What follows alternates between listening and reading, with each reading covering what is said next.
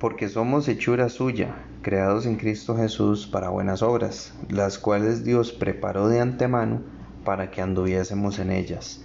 Efesios 2.10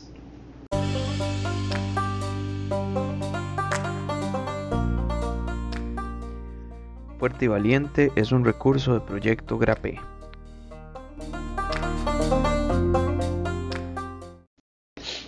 Ahora estaba leyendo ese libro, un libro que se llama eh, Siendo un siervo de Dios.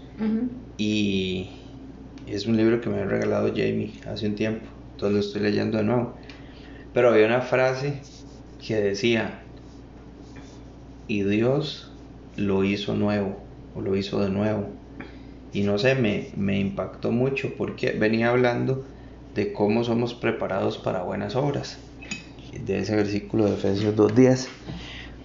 Y, y entonces el autor decía que, eh, como por ejemplo, eh, Jacob vivió toda su vida engañando, pero Dios lo hizo de nuevo.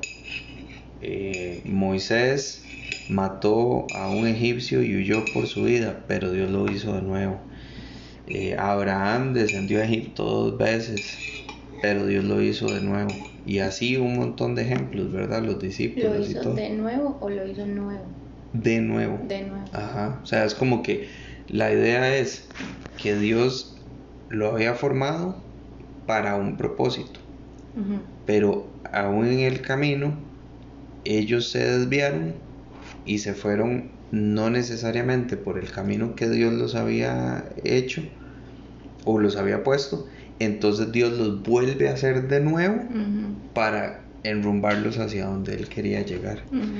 Entonces, no sé, pocas veces como que una frase me, me cautiva tanto y me hace pensar, de, porque me puse a pensar como en mi propia vida, ¿verdad? Cómo Dios me hizo de nuevo en, en, algunas cosas. Este, y de cómo... Ajá. No, ayer estaba hablando con Isa de cuando se derrumba todo y, uno tiene que convertirse como en, barro. Entonces, yo, hablando de varias cosas, y yo le decía, es que es diferente cuando todo se quiebra y quedan escombros, para basura, a cuando un corazón se ablanda y lo que queda es barro, suave que sí, no tiene forma, no tiene ningún uso para... Pero en las manos del Señor Él puede del barro volver a ser algo útil. El problema es cuando se endurece. Ahí no hay forma, porque hablando de, cuando una persona se endurece ya no, no hay nada que uno podría hacer.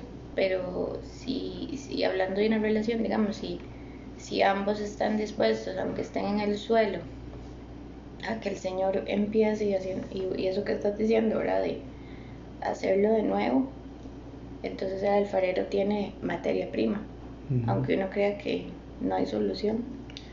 Sí, de hecho el eh, Wiersbe hablaba de eso en el libro. Él decía es que en las manos del alfarero Dios lo puede hacer de nuevo, lo puede hacer otra vez. Y si vuelve a, a si no le va gustando, lo puede bajar y lo puede hacer otra vez. Pero él decía que el problema es cuando la persona se endurece y ya no quiere seguir en lo que estaba, entonces ya Dios lo desecha, porque ya la persona no se quiso dejar moldear. Entonces, sí, exacto, porque dice, al final decía algo como, y no permita que llegue el punto donde, donde Dios lo ponga en, la, en el estante que dice descalificados.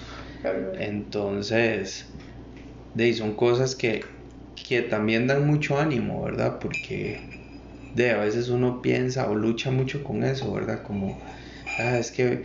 Ahora, decía otra cosa interesante. Esa palabra descalificada para mí es una lucha, porque todo el tiempo estoy pensando como, ay, no, otra vez lo hice, de verdad yo ya no debería de salir, de hablar, de verdad, como para...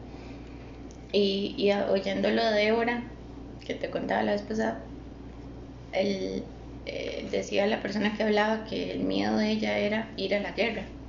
O sea, nadie va a ganar si no va a la guerra.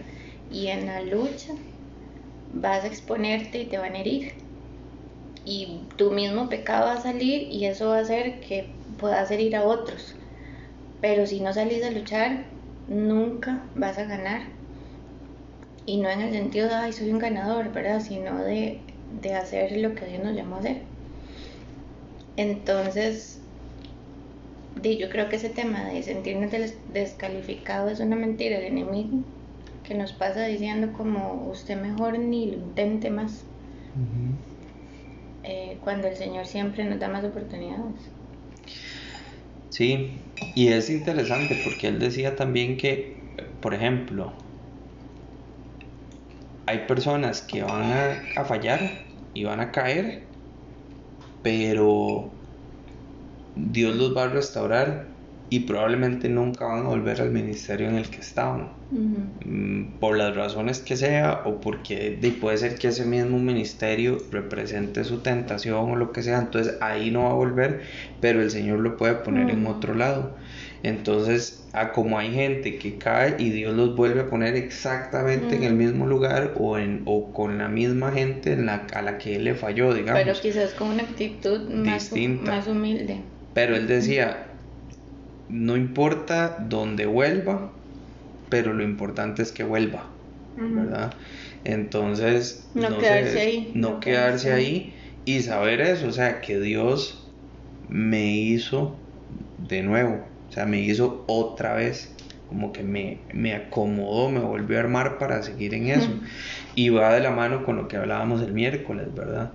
Que de alguna forma Mm, aunque Dios se olvida de nuestro pecado, el pecado siempre queda ahí y uno siempre vuelve a recordar eso. Pero, ¿cómo lo recuerdo? O sea, como algo que, ay, ¿por qué lo hice? Qué bárbaro yo. O simplemente ver la gracia de Dios, cómo me sacó de ahí y dónde me puso después, ¿verdad? Entonces, no sé, esa, esa frase se me, se me quedó un montón ahora. De hecho, por ahí la anoté porque creo que es algo que uno tiene que recordar siempre, o sea, y, lo interesante es que decía, pero Dios lo hizo de nuevo. El, ánimo ahí, digamos que, para mí es impresionante, es que uno siempre dice, es que si lo hizo, lo va a volver a hacer. Ese, es, ese es el temor de uno para, para confiar en una persona. Para Dios no, para Dios es borrón y cuenta nueva, en serio y para mí usted empieza otra vez de 100 y eso es, digamos, eso no, uno no lo puede entender porque el perdón de uno no es así, no es completo. Uno siempre deja como una reserva ahí de, desconfianza. Pero él no, él, él lo que ve es, ok, vamos a empezar de cero y yo vuelvo a confiar en que, en que usted lo va a hacer bien. Aunque obviamente él sabe el futuro, pero él nos da toda la confianza de nuevo. Y yo creo que una de esas cosas no puede nunca las va como a, recibir de gracia tan rápido, porque como nosotros no sabemos dar de gracia como Él lo hace, nos es difícil como aceptar esa gracia, perdón, recibirlo. Lo que pasa es que ahí es donde si uno está en la palabra y conoce al Señor de cerca y su carácter, entonces uno puede confiar en cómo Él perdona. De hecho es interesante porque yo la escribí en un post-it y la puse en mi pizarra y la escribí en otro lado y, la puse así, puntos suspensivos, pero Dios me hizo de nuevo, punto.